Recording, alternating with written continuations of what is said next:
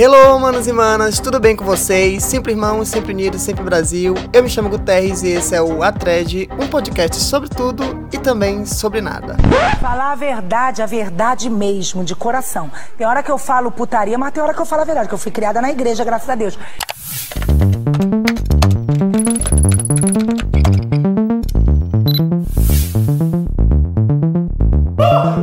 Go. Que saudade eu estava desse lugar de fala, desse podcast maravilhoso. A gente ficou aí quase duas semanas, eu acho, sem um episódio novo. Mas estamos de volta e hoje vamos falar de BBB.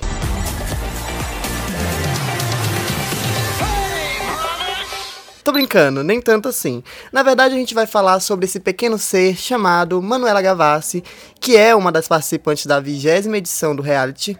Participação essa que levou o nome de Manu a pessoas que sequer sabiam da existência dela e gerou uma certa curiosidade sobre a pequena fada.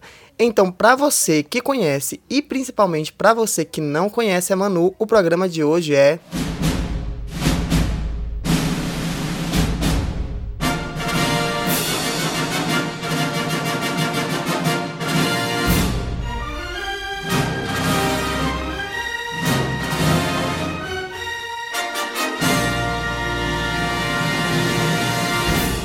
Who the fuck is Manu Gavassi? Gata, muita coisa vai acontecer. Você vai se ferrar um pouquinho, vai ser feliz também um pouquinho.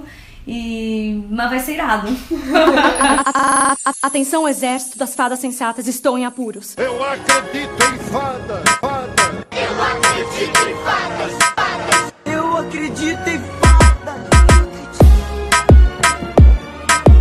Daddy, DJ. Repitam comigo. Fica, Manu, fi- fica, Manu. Fi- Fica, Manu, fi- fica. Obrigada, Mickey. Fica, Manu, fi- fica, Manu. Fi- Fica, Manu, fi- fica. Só queria ser normal, mas eu não sou. Repitam comigo. Vista, busca, queima. Só queria ser normal, mas eu não sou. Repitam comigo. Fica, Manu, fi- fica, Manu. Fi- Fica, Manu, fi- fica, Manu. Obrigada, Mickey. Só para dar um contexto básico, a edição do BBB esse ano resolveu dividir os participantes em dois grupos. São eles o grupo Camarote e o grupo Pipoca, dos quais o grupo Camarote seria composto por artistas, influenciadores, etc. É aí que Manu entra. Ela foi uma das artistas convidadas pelo reality a entrar na casa. E por que, que eu dei esse contexto todo? Pra dizer que Manu já era bastante conhecida aqui fora por uma galera.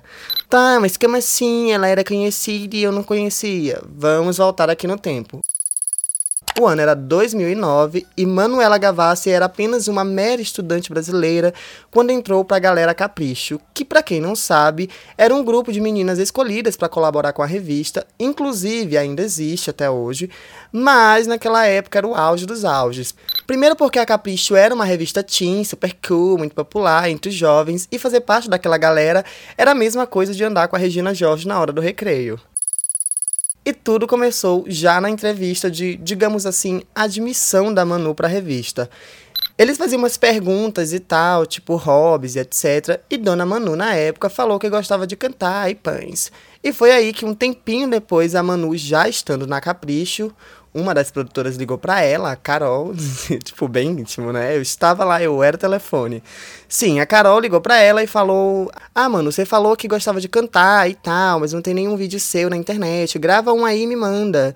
E aí, Dona Carol mostrou esse vídeo que Manu, obviamente, gravou e mandou para toda a redação da Capricho. E foi assim que Manuzita já começou a conquistar os seus primeiros views no YouTube, onde ela começou a fazer covers e tal. Eu lembro que na época era do Justin Bieber e da Taylor Swift, que ela é fã até hoje, inclusive. Em 2010, Manu assinou com a produtora do Rick Bonadio, que, para quem não conhece, já produziu diversos artistas brasileiros, e ela então lançou seu primeiro álbum de estúdio intitulado, intitulado Turepão, Manu Gavassi. E era nele que nascia o icônico hit teen Garoto Errado. Alguém pode me explicar o que eu faço pra não me sentir assim? Eu já comecei a perceber o efeito que você tem sobre mim. Meu coração começa a disparar. Será que eu tô pirando? Você quer me provocar? Você me olha e eu começo a rir. Quando o melhor que eu faço Planos Impossíveis também estava nele, não é diminuindo Planos Impossíveis que eu amava na época, mas vale lembrar que Garoto Errado fazia parte da trilha sonora da edição brasileira de Rebelde, da novela Rebelde, e gente, pode me julgar, mas eu amava a novela, assim como a mexicana, mas tem muita gente que tem preconceito com Rebelde Brasil, só tadinho, gente. Tá, que hoje em dia eu olho algumas cenas e fica tipo, what the fuck, mas na época funcionava bonitinho pro meio imaginário adolescente. Mas brincadeiras à parte, a novela foi bastante importante sim pra, pra carreira da Manu, porque, querendo ou não, o grupo fazia shows pelo Brasil inteiro e Manu quase sempre fazia abertura desses shows. Ou seja, tipo, várias outras pessoas conheciam, quem não conhecia, conhecia ela. E aí, inclusive, eu me lembro que eu perdi duas oportunidades de ver esse show. Um aqui na minha cidade e outra no mesmo, mesmo ano em Goiânia, quando eu tava de férias por lá. Sofri. Foi nessa época, inclusive, que Manu começou ali o seu romance com o embuste do Shai, o Shai Suede, pra quem não conhece, que é ator e cantor, e na época fazia parte do grupo Rebelde. Inclusive, eu acho que essa história rende até um episódio só pra ela, mas vamos seguir em frente. Em 2013, Manu lança seu segundo álbum intitulado Clichê Adolescente. Ela, inclusive, até fala que é um álbum esteticamente mais a ver com a cara dela na época, porque, pra quem não lembra, na capa do primeiro álbum, a Manu parece um mulherão e tal, bem cheia de maquiagem e tudo mais. Ideia que não foi dela, mas no clichê adolescente ela já dá mais pitacos, se impõe um pouco mais, e aí temos uma capa bem retrô e teen que condizia com a realidade dela na época. Nesse álbum, entre outras, tem a música Segredo, que é com o tal do Chai Suede, e foi um auezinho na época, e aí entra a fase da Manu atriz. Ela fez uma participação na novela das nove, em Família, em 2014, e um tempo depois veio Malhação.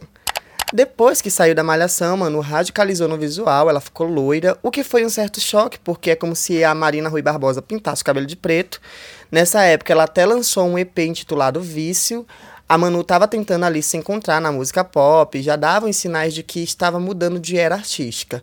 E vamos combinar que, apesar dos esforços e do talento, o cenário da música brasileira não era dos melhores para o pop nacional naquele momento.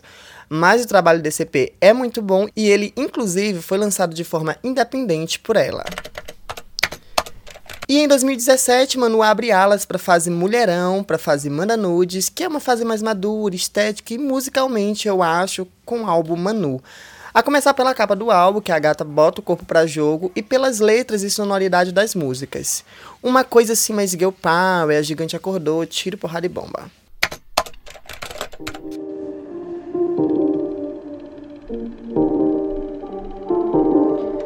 Eu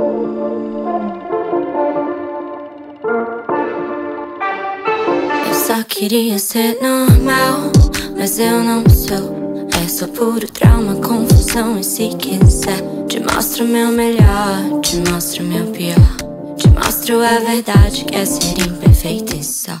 E pra finalizar essa thread com esse super resumo artístico de Manu Gavassi, a gente tem o lançamento mais recente dela, que é o Cute But Psycho, que teve parte 1 e parte 2, uma lançada no final de 2018 e a outra parte ali lançada em meados de 2019.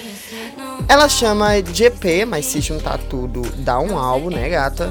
Vale a pena escutar, é uma obra do pop nacional. E se você não escutar, você vai ser sim obrigado a escutar, porque eu creio que é esse o material que a Manu vai promover após o BBB. Até porque não tem nenhum ano do lançamento da segunda parte desse EP e ela nem teve muito tempo para trabalhar ele, né? Sem falar que ela não é boba nem nada e deve aproveitar todo esse hype do seu nome para alavancar aí a sua obra de arte. Errei com eu te faço mal só pra me entreter. Eu só queria ser normal.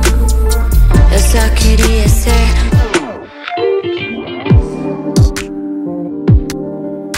Bom, se você ainda não sabe quem é Manu Gavassi, depois desse episódio você volta tudo e escuta de novo, porque no final das contas a gata se tornou modelo, cantora, compositora, atriz e agora também vai carregar o título de ex-BBB, o que eu não acho ruim, não sei porque a galera tem um certo preconceito com o título de ex-BBB, mas a visibilidade que o programa dá para anônimos e até para quem já estava de certa forma na mídia, como a Manu, muda completamente a vida das pessoas. Não ser. E vamos para a hora dos refrescos. Porque eu sou sempre assim. Difícil de ficar, difícil de viver sem mim. Desculpa se eu errei. Ah, finalmente os refrescos. Bom, essa é a hora que eu indico pra vocês algumas coisas, séries, filmes, vídeos e etc. E hoje eu vou indicar podcasts, na verdade. Estes últimos dias eu meio que travei para séries e filmes. Sei lá, não tô conseguindo acompanhar nada. Não sei se com vocês é a mesma coisa.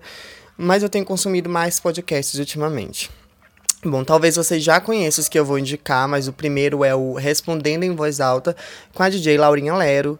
No podcast era para ela responder perguntas e tal, mas eu acho que é mais um devaneio dela com ela mesma, o que não é ruim, porque no final das contas acaba saindo grandes reflexões e também muitas risadas, porque é bem cômico e tal. O segundo é o podcast Chá com Rapadura, para ajudar você a ter um escape mental de todo esse rolê de pandemia. É bem divertido e leve, vale a pena conferir.